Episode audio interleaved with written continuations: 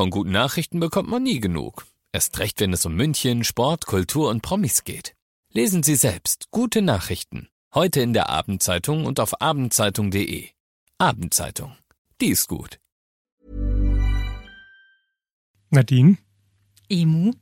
Schon krass die Sache mit Till Schweiger, oder? Ja, da kommt man auch nicht drum rum in den Oh, letzten oh, Tagen. oh. Ja, was da im Spiegel rausgekommen ist, darüber reden wir gleich. Wir sprechen über den großen Streik in Amerika, was die Autoren betrifft. Und wir reden natürlich über Filme und Serien. Ich habe dabei Guardians of the Galaxy, das Lehrerzimmer und Spoiler-Alarm. All das jetzt. Alles gesehen. Emus heiße Tipps für Filme und Serien.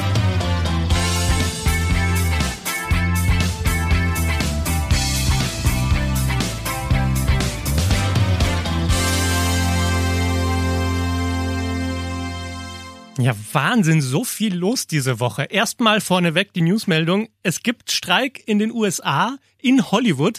Die Autoren streiken. Die Leute, die die Geschichten schreiben, haben gesagt, nö, wir kriegen zu wenig Geld. Die Stars kriegen Geld, die Produzenten kriegen Geld, die Regisseure werden reich. Nur wir schreiben die Geschichten und kriegen nix. Und jetzt streiken die. Und es ist wirklich verrückt, was das bedeutet. Man denkt sich, wenn die Autoren streiken, kriegt man das nicht mit. Aber Jimmy Kimmel, John Oliver, diese ganzen Late-Night-Hosts, die haben ja jetzt nichts mehr, was sie erzählen können, weil die schreiben sich das ja nicht selbst. Das heißt, bei den Sendungen laufen jetzt halt Wiederholungen, weil sie können ja nichts machen. Und noch viel tragischer ist, dass du jetzt wahrscheinlich ein bisschen länger auf deine Lieblingsserien warten musst. Denn Serienproduktionen sind davon betroffen, was dazu führt, dass die neuen Staffeln entweder einfach weniger Folgen haben, weil sie weniger Material haben, das geschrieben wurde, oder dass halt diese Staffeln sich nach hinten schieben und es dann viel länger dauert als nur ein Jahr, bis die neue Staffel rauskommt.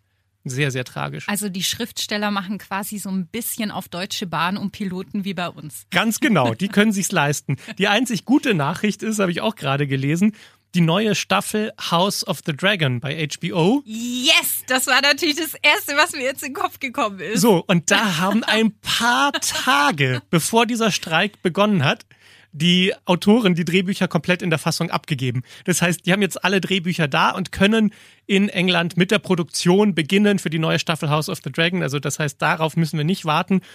Aber halt auch so schöne Sachen wie Abbott Elementary. Also es kann sein, dass die neue Staffel dann nur noch halb so viele Folgen hat, weil sie einfach jetzt drehen müssen, weil es nicht anders geht, aber halt keine Drehbücher haben. Da ist man froh, wenn man Impro-Comedy macht, oder? Krasse Sache. Übrigens auch jemand, der demnächst wahrscheinlich nicht mehr so viel drehen wird. Till Schweiger. Was Mann. für eine dramatische Geschichte, oder? Ey. Wow. Also ich fasse mal kurz zusammen für alle, die es nicht mitbekommen haben. Es gab einen großen Artikel im Spiegel über Till Schweiger und da haben sehr viele Filmschaffende anonym darüber gesprochen, was für ein, wie soll man es denn nennen, Klima der Angst an Sets von Till Schweiger vorherrscht. Das Klima der Angst klingt auch so dramatisch, weil ich möchte nicht, ich möchte nicht so ein Sensationsjournalist, oh, es ist ja so wahnsinnig dramatisch. Es geht darum, dass Till Schweiger ein Alkoholproblem haben soll. Und da werden wir jetzt alle sagen, ach was, wer hätte das denn gedacht? ne, wer Till Schweiger in Talkshows sieht oder auch wie er, wer ihn alles nuscheln hört, also ich glaube, das ist nicht die neueste große Überraschung, sondern das haben wir uns hinter den Kulissen alle gedacht. Und jeder, der alkoholkranke Menschen in der Umgebung hat, in der Familie hat, weiß ja, dass das, dass die Leute einfach arm dran sind. Also das sind ja keine bösen Menschen, sondern die haben einfach ein Problem. Die sind krank und sie versuchen dieses Problem mit Alkohol zu lösen. Damit wird es nur noch schlimmer. Und deshalb möchte ich mal Till Schweiger verteidigen. Zu mir war er immer, und das kann ich wirklich sagen, wahnsinnig süß und nett. Ich habe jetzt vor ein paar Wochen erst mit ihm zu Manta Manta gesprochen. Auch da hat er mir ein wirklich nettes Interview gegeben. Man hat nicht ganz verstanden, was er sagt. Also völlig nüchtern wird er da auch nicht gewesen sein. Aber er war freundlich. Es gibt aber auch andere Geschichten. Das ist das, was der Spiegel jetzt veröffentlicht hat, wo einfach die Leute richtig Angst vor ihm hatten, wo, wo eine Statistin, eine Schauspielerin ihm Bier hätte bringen sollen und dann hat sie ihm Bier gebracht während der Dreharbeiten und er meinte sowas wie, ich hoffe, das ist kalt, sonst reiß ich dir den Kopf ab. Wow. Aber auch da, ich meine, man hat das jetzt schriftlich gelesen und ich habe versucht, den Satz neutral zu sagen. Aber es gibt einen großen Unterschied zwischen jemandem, der wütend auf einen zukommt und sagt, ich hoffe, das ist kalt, sonst reiß ich dir den Kopf ab. Oder so ein Satz wie, ich hoffe, das ist kalt, weil sonst reiße ich den Kopf ab. Geht auch nicht. Mhm. Ist keine Entschuldigung. Ja. Aber da liegen Welten dazwischen in dem, wie sich's anfühlt für jemanden, der das hört. Und ich war nicht dabei. Ich kann nichts dazu sagen. Aber die Geschichten sind schon krass. Und dann gibt es eben noch diese Geschichte, dass er völlig besoffen ans Set gekommen ist und einer von den Sicherheitsleuten hat ihn dann nicht reingelassen, weil er gesagt hat, so kommst du hier nicht rein. Hier arbeiten Menschen und du bist völlig betrunken. Und dann soll es eine körperliche Auseinandersetzung gegeben haben. Und das ist natürlich völlig indiskutabel. Aber Konstantin Film, die Firma, die Manta Manta produziert hat, sagt, na, das war alles gar nicht so schlimm. Da sind ein paar Sachen dran, aber es ist auch total verzerrt und viel zu dramatisch und man muss mal jetzt mal die Kirche im Dorf lassen. An Filmsets sind ganz viele Menschen, die unter Druck versuchen, einen tollen Film zu machen. Da läuft nicht immer alles perfekt, aber so schlimm war es dann doch nicht. Und auch da muss ich sagen, naja, es ist wahrscheinlich eine subjektive Erfahrung, wie schlimm etwas ist. Und es wird nicht allen gleich gegangen sein. Ich glaube, es gibt Menschen, die sind resilienter, die vielleicht sogar Erfahrungen mit alkoholkranken Menschen haben und damit umgehen können und dann fanden sie es okay. Und dann gibt's andere Leute, die damit wirklich überfordert waren und schockiert waren und Probleme daraus dann entstanden sind. Und den Menschen muss man dann natürlich auch helfen ich kann mir halt gut vorstellen, dass die aktuelle Zeit ihm auch so ein bisschen zum Verhängnis geworden ist, Till Schweiger, weil im Moment schon die Zeit ist, wo jeder Gehör bekommt, wo jeder auch einfach sagen kann, hey, das ist mir passiert, das fand ich nicht okay, genauso wie du ja auch sagst, der eine hält es besser aus, der, der andere ist irgendwie sofort super angefasst, nimmt es mit nach Hause, hat einen scheiß Tag, macht sich dadurch irgendwie psychisch Stress und genau. bezieht genau. sich, also bezieht die ganzen Aussagen auf sich, obwohl das ja eigentlich, wenn einer voll ist, ja, der einfach auch mal keinen Zugang zu seinen Emotionen mehr hat und die einfach rausballert, weil er halt klar wahrscheinlich als Filmemacher, Regisseur den größten Druck von allen hat und einfach nur möchte, dass die Leute funktionieren. Mhm. Trotz alledem glaube ich, dass äh, so ein bisschen wahrscheinlich ihm jetzt auch die aktuelle Zeit eben zum Verhängnis geworden ist. Jeder bekommt das Gehör, jeder hat seine, seine Stimme, die er einsetzen kann und die wird auch gehört vor zehn Jahren, wenn das irgendwie einer ausgepackt hätte, vielleicht hätte das gar nicht diese breiten Wellen geschlagen. Es ist natürlich schon gerade die Zeit, wenn Sachen passieren, die nicht optimal sind, dann wird da natürlich auch wirklich in epischer Breite auch erstmal alles ausgepackt. Ja, naja, und es, ich finde, jetzt sind wir in einer Zeit, in der es halt auch Konsequenzen fordert. Mhm. Vor zehn Jahren hätte immer noch jemand sagen können, du am Set von Till Schweiger voll der Stress, weil der ist ständig besoffen. Und dann mhm. hätte irgendjemand gesagt, ja, dann arbeitet er halt nicht.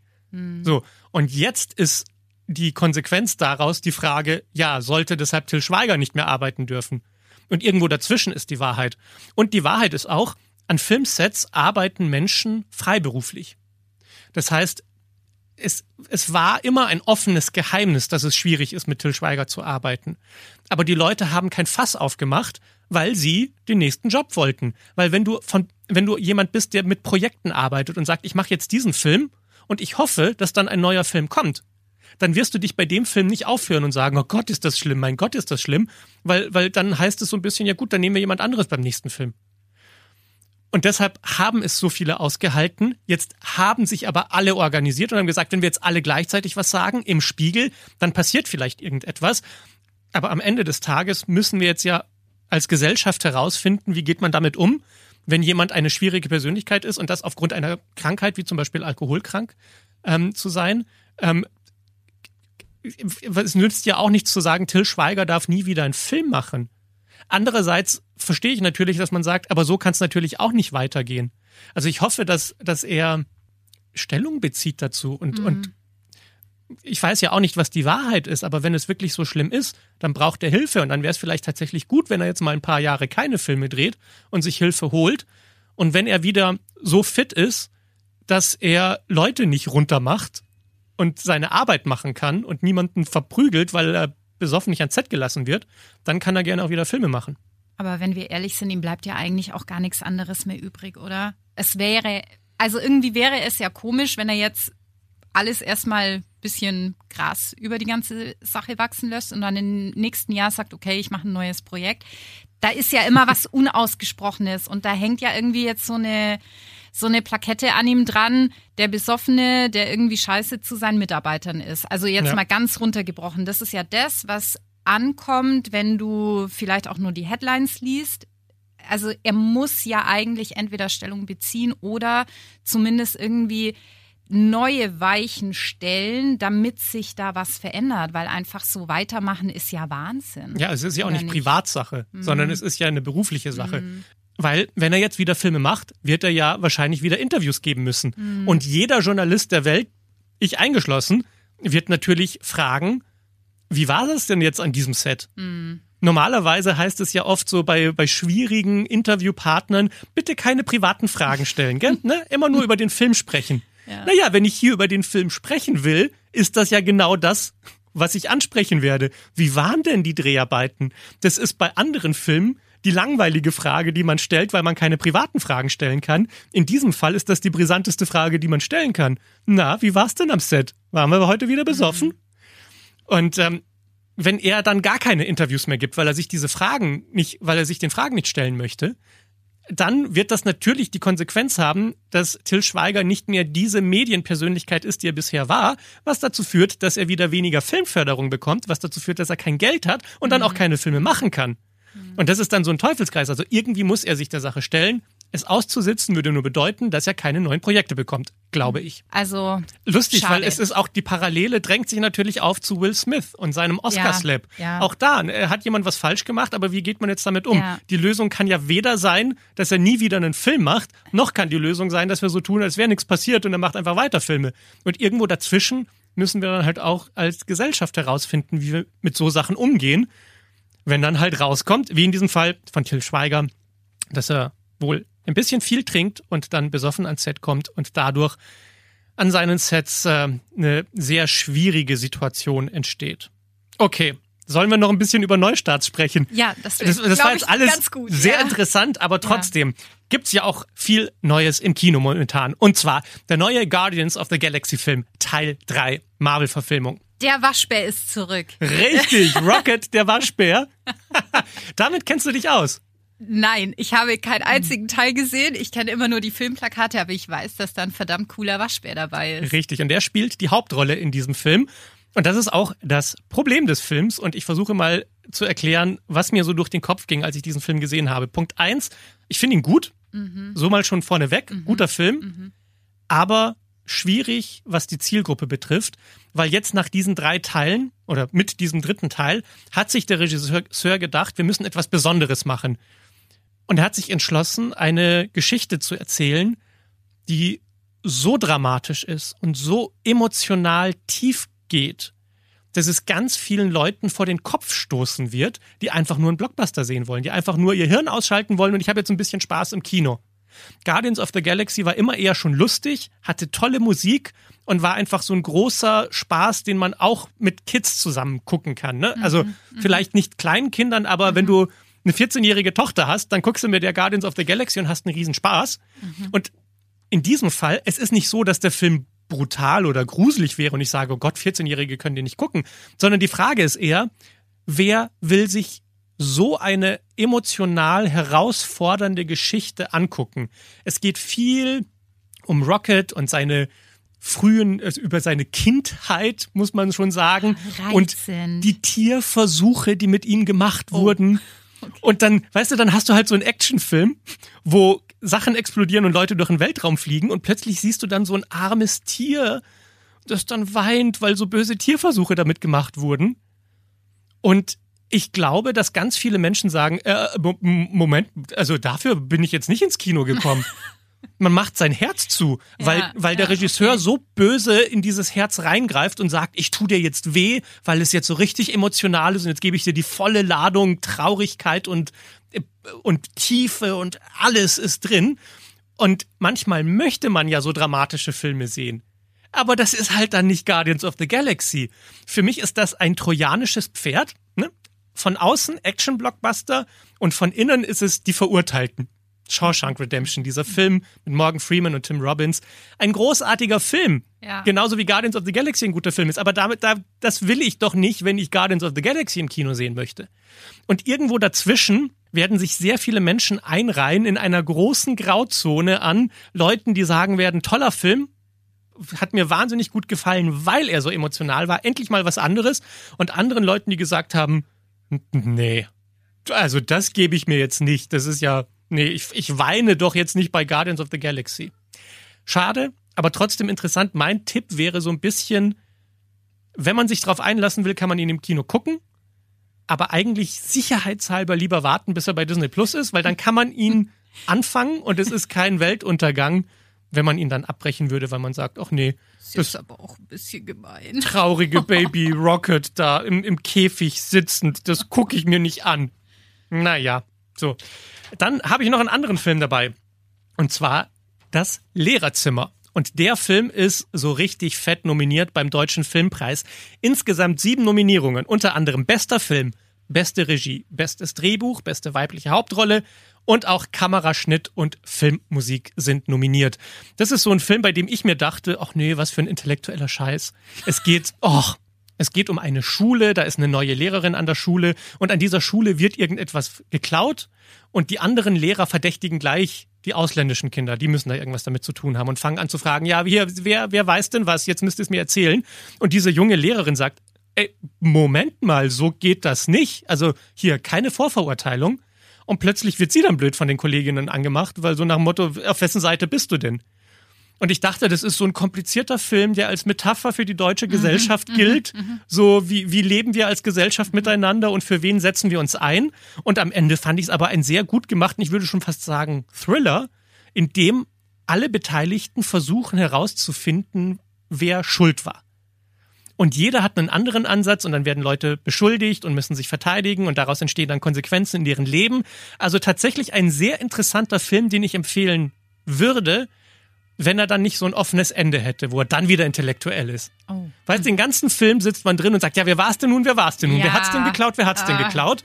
Und dann ist der Film zu Ende der Abspann läuft und dann denkt man sich, ach Mist, doch ein intellektueller Film. Und jetzt muss ich mir wieder selbst überlegen, was die ambivalenten Aussagen dieses Films sein sollen. Also schwierig. Aber, aber ich glaube, das ist so, das ist ein typisch deutscher Film. Deshalb ist er auch beim Deutschen Filmpreis so sehr nominiert.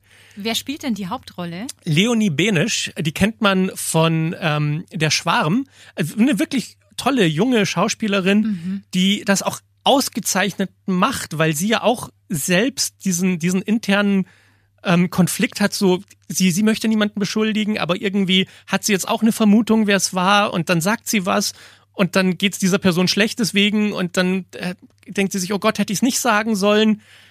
Äh, Also da sind ein paar tolle Sachen in dem Film drin. Aber wie gesagt, nichts für Menschen, die kein offenes Ende mögen. Und sehr wenige Menschen mögen ein offenes Ende. Du auch nicht, oder? Nein. Ich lese wahnsinnig gerne und ich hatte jetzt erst letztens wieder ein Buch, supergeiles Buch. Dann lese ich es zu Ende und denke mir so, hä? Ja, was? Ja, und wer war's jetzt? Ja. Da wird man richtig ja. wütend, Ja, ja, ja. Ah, mhm. ja, dieses, Ja. Was willst Nee. du jetzt? Ja, das habe ich beim Abspann dieses Films gefühlt. Dieses, oh Mensch. Klare Ansagen und dann weiß man, woran man ist. Na gut, das Lehrerzimmer heißt der Film. Und dann gibt's noch einen anderen Film, der im Kino startet, der heißt Spoiler-Alarm. Und die Hauptrolle spielt Jim Parsons. Das ist Sheldon Cooper aus The Big Bang Theory. Ah, mhm. Und die Geschichte ist ähm, basiert auf einer wahren Begebenheit und ist ein todtrauriger Film, denn es geht darum, dass er einen Typen kennenlernt und die verlieben sich und es ist ganz wunderbar und sie leben 13 Jahre glücklich zusammen und dann kriegt der Typ aber Krebs und stirbt. Das ist der Film. okay. Und er hat mich dann doch mehr berührt, als ich dachte, weil es nicht so sehr um den Tod geht, sondern so sehr um Liebe und wie schön es ist, jemanden zu haben. Und alle Geschichten enden irgendwie aber, bis dass der Tod sie scheidet. Aber der Tod ist immer da. Es endet immer irgendwie damit, wenn es gut ausgeht. Und wie schön es ist, sich auch auf die traurigen Gefühle einzulassen und auf die Schmerzen einzulassen, das zeigt dieser Film auf ganz wunderbare Weise. Aber Jim Parsons ist, musste ich leider feststellen, ein wahnsinnig schlechter Schauspieler. Der ist gut in der Rolle von Sheldon Cooper, weil er diesen, ich würde mal sagen, er spielt jemanden auf dem autistischen Spektrum, der völlig überfordert ist mit dem normalen Leben und versucht so zu tun, als wäre er ein normaler Mensch, während er sich total seltsam in dem Moment verhält. Das ist der Humor von The Big Bang Theory. Du lachst darüber, dass der daran scheitert, wie schwierig es ist, ein normaler Mensch zu sein.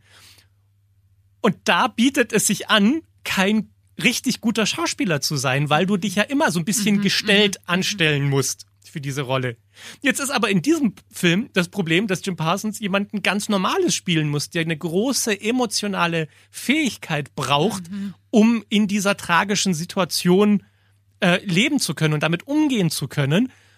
Und dann wirkt er aber so gestellt. Ich habe bei allem das Gefühl, er ist ein Schauspieler, der weiß, da steht die Kamera und deshalb sage ich jetzt meinen Text. Und das fand ich sehr, sehr schade. Ich mochte ihn so sehr als Sheldon Cooper, aber vielleicht ist das tatsächlich dieses Phänomen, dass er nichts anderes kann. Und Ja. es wird immer diese Rolle bleiben. Und wenn jetzt seine Filme floppen, und er hat bei diesem Film sogar produziert, und, und wenn das jetzt nichts wird, und er merkt, oh Gott, als Schauspieler habe ich kein Glück, dann wird es wahrscheinlich nicht so lange dauern, bis es eine Big Bang Theory Reunion-Folge gibt, wo er wieder diese eine Rolle spielen kann, weil das offensichtlich das, offensichtlich das ist, was er als einziges sehr, sehr gut kann. Also der Tiefgang der Emotionalität bei ihm fehlt. Ja, Gerade ich, bei der Geschichte. ich kauf's ihm nicht ab. Da ist immer so eine Wand zwischen ihm und den wahren Gefühlen. Und es gibt Schauspieler, die haben gar keine Wand. Meryl Streep sehe ich und ich spüre sofort, was sie spürt. Tom Hanks sehe ich, klappt sofort. Jim Parsons quält sich da vorne rum, um irgendwas in seinem Gesicht zu vermitteln, das ich einfach nicht spüre. Und es nervt mich sogar zu sehen, wie sehr er mit seinem Gesicht versucht, mich davon zu überzeugen, dass er gerade traurig ist, weil er ist es nicht. So. Also kann ich mir den Film eigentlich sparen. Eigentlich kann man sich den Film sparen. Es ist, es ist ein, ich weiß nicht, ich habe ähm, glücklicherweise in, in meiner Familie wurde ich noch nie konfrontiert mit Krebs als Diagnose. Toi, toi, toi. Und ich kann mir, ich kann mich schwer in die Situation versetzen, ob ich so einen Film dann sehen wollen würde. Weil ich frage mich auch so ein bisschen, für wen ist der Film? Wenn man das Glück hatte, verschont geblieben zu sein von dieser Krankheit, die ja irgendwie dann doch jeden zweiten oder dritten irgendwann mal betrifft im Laufe seines Lebens. Wenn man verschont ist, will man sich dann so ein Thema angucken im Kino? Wahrscheinlich eher nicht. Und dann wäre jetzt die Frage, gut, aber wenn man in irgendeiner Weise betroffen ist von dem Thema, will man dann den Film sehen? Und ich glaube, er kann helfen, weil er, weil er ein Film ist, der das Thema in die Hand nimmt und sagt, guck mal, ich beschäftige mich jetzt für dich mit diesem Thema und du kannst in diesem sicheren Rahmen des Films mal reinschnuppern, wie es sich anfühlt, wenn du traurig bist und deine Gefühle zulässt und dann aber auch das Schöne sehen kannst und dankbar bist für die Zeit, die man miteinander hat. Ich glaube schon, dass dieser Film heilsam sein kann oder therapeutisch. Ich frage mich nur, ob man sich's angucken will, ob man das zulässt, das zu versuchen. Hast du eine Intuition dazu? Weißt du? Also ich habe auch, Gott sei Dank, äh, beim Thema Krebs bin ich da auch echt ein unbeschriebenes Blatt, was auch die Familie und weiterführende Familie auch angeht. Also da haben wir Gott sei Dank gar kein Thema und ich würde mir den Film jetzt auch nicht anschauen. Ich kann mir aber schon vorstellen, dass diese Wucht, die dich trifft, wenn ein geliebter Mensch diese Diagnose hat und ich glaube, man denkt ja immer sofort, scheiße, jetzt ist es rum. Also es ist ja nie so, oh, er hat Krebs, naja, dann gucken wir halt mal. Also ich glaube, es ist schon immer automatisch diese Wucht, die einen trifft, dass man sofort Angst hat, okay, vielleicht ist, ist die Zeit meines geliebten Menschen gezählt. Glaube ich ich nicht. glaube, da, glaubst du nicht? Nein, ich glaube, dass man eher verdrängt, dass man, ich glaube, jeder geht erstmal davon aus, dass es schon gut gehen wird. Glaubst du? Ja. Boah, also ich, ich wäre da sofort, ich weiß, jetzt ist rum. Ich wäre da irgendwie, mhm, aber weil wie ich auch ein- unterschiedlich ja, Menschen sind. weil ich auch ein Thema habe äh, mit dem, ja, so mit, mit Abschied nehmen, mit Loslassen. Also wenn wirklich, ähm, ja, jemand gegangen ist. Hm. Das ist äh, ein Thema bei mir tatsächlich, was auch nicht so ganz einfach ist aufzuarbeiten, Mhm. weil das äh, natürlich tief sitzt und ich glaube, dadurch hat man dann natürlich einfach immer diese Verlustangst und wenn natürlich so ein Mühe dazukommt, wo es nicht mehr perfekt läuft, dann ist natürlich gleich mal so, oh, okay, Ganz große Katastrophe. Genau, Ja. genau. Und deswegen muss ich ehrlich sagen, ich würde mir den jetzt, wo ich eine perfekte Welt habe, wo es allen Gott sei Dank gut geht, äh, würde ich mir nie den Film angucken, weil ich auch in diese Welt gar nicht reinschlüpfen möchte, weil ich echt dankbar dafür bin, dass gerade bei mir alles läuft. Aber ich kann mir gut vorstellen, wenn ich in einer anderen Situation wäre, dass mich der Film ein bisschen an die Hand nimmt und quasi so ein bisschen schon mal wie ein kleiner Ratgeber ist, den ich nicht lesen muss, sondern den ich mir einfach mal angucken kann. Genau das ist es. Und das ist ja auch die Kraft von Filmen. Dass sie zwar erfundene Geschichten sind, oder in dem Fall ist es eine wahre Geschichte, die dann nachgestellt wurde mit Schauspielern, aber dass immer eine wahnsinnige Weisheit mitschwingen kann oder ein, ein riesengroßer Brocken Menschlichkeit, in den, in den man sich reinfühlen kann. Und dafür sind Filme wunderbar und da ist der Film auch toll. Also ich würde ihn nicht, nicht empfehlen. Die Einschränkung, dass Jim Parsons kein guter Schauspieler ist, ändert ja nichts an der Tatsache, dass das ein interessanter Film ist, der da ein paar tolle Fragen aufwirft. Aber ja, ich glaube, da muss jeder auch selbst für sich herausfinden, bin ich jemand, dem es hilft, sich dafür zu öffnen, damit dann die Impulse, die der Film gibt, in meinem Leben etwas verändern, vielleicht sogar heilen können? Oder würde ich von vornherein sowieso zumachen und dann lasse ich es nicht rein und dann kann der Film auch nichts bei mir auslösen? Mhm. Wow, das war ganz schön deep jetzt noch. Das war tiefgründig. Nadine, ja. vielen, vielen Dank. Fassen gerne, wir zusammen. Wir wissen, dass wir Guardians of the Galaxy, es ist eigentlich sehr ähnlich, diese Filme. Alle haben irgendetwas Gutes und gleichzeitig irgendetwas sehr Tragisches an sich. Mhm. Guardians of the Galaxy Teil 3, das Lehrerzimmer und Spoiler-Alarm sind jetzt im Kino. Und wir hören uns nächste Woche wieder, oder? Gerne. Bis dann. Alles gesehen. Emus heiße Tipps für Filme und Serien. Jeden Freitag neu. Dieser Podcast ist eine Produktion von 955 Charivari, Münchens Hitradio. When you make decisions for your company, you look for the no-brainers. And if you have a lot of mailing to do, stamps.com is the ultimate no-brainer. It streamlines your processes to make your business more efficient, which makes you less busy. Mail checks, invoices, legal documents, and everything you need to keep your business running with Stamps.com.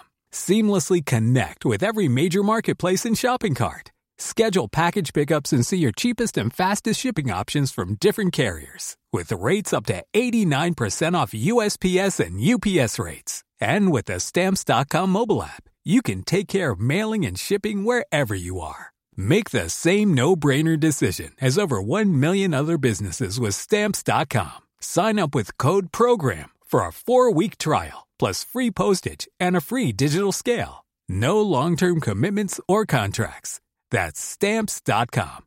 Code program.